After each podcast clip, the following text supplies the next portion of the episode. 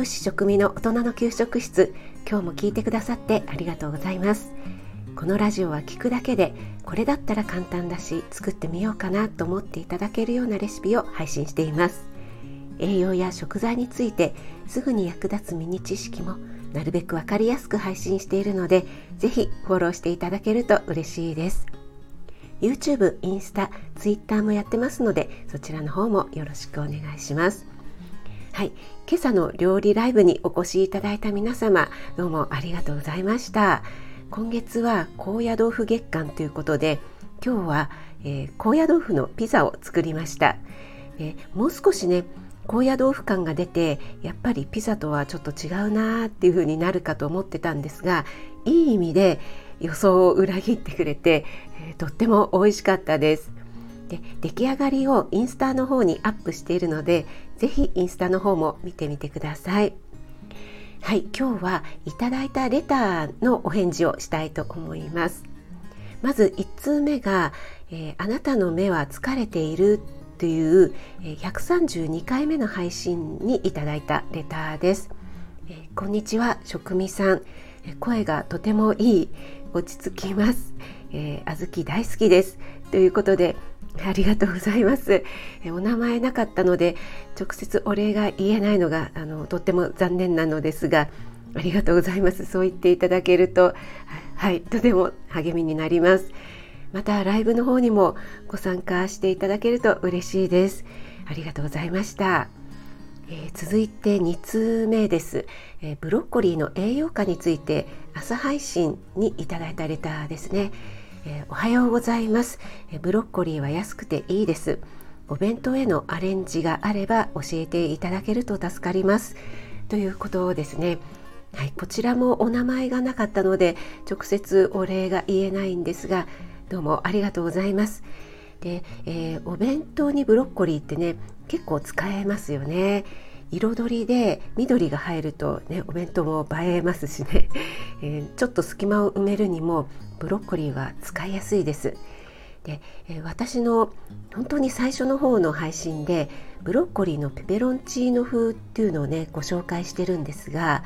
これはとっても簡単で美味しいのでおすすめなんですが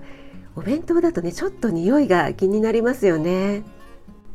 なるべく簡単な方がいいと思うので、えー、例えばブロッコリーのナムルですね。あとはブロッコリーのおかかえなんかがおすすめです。ブロッコリーのナムルはすりごまとごま油塩コショウをあえるだけなんですがこれはねとっても美味しいです。で彩りに人参の細切りなんかを加えるとねえー、緑とオレンジでより見栄えが良くなります。でおかかえはブロッコリーだけでもいいですしちくわやツナを一緒に入れるのもおすすめですね。お弁当はね少し時間を置いてから食べるのでおかかやごまごまなどのね味付けがしてあるといいですよね。でマヨネーズを加えたおかかマヨあえっていうのもねとっても美味しいんですがちょっとねこれからの季節マヨネーズで和えたものをお弁当に入れるのはあんまりおすすめできないのかなと思います。はい、あとはもう本当にシンプルにブロッコリーと卵を炒めてしまって味付けは塩コショウだけというのもね簡単でいいですよね。緑と黄色がねとっても綺麗です。で気温が上がってきたら梅味噌あえなんかもねさっぱりしてていいと思います。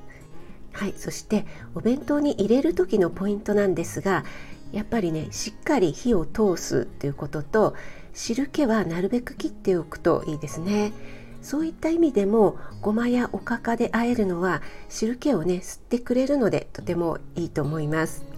手作りですからねこれからの季節痛みも気になりますよね。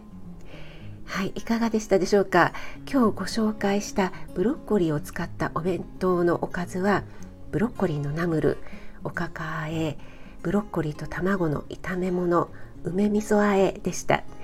ブロッコリーはねいろいろな料理に使えるんですが忙しい朝に作るお弁当ということでなるべく簡単にできるものをご紹介しました。ご参考にしていただければ幸いです。あなたが美味しく食べて美しく健康になれる第一歩を全力で応援します。少しでも役に立ったなと思ったら気軽にコメント入れていただけると嬉しいです。いいねだけでも押していただけると励みになります。栄養士食味がお届けいたしました。それではまた。Have a nice dinner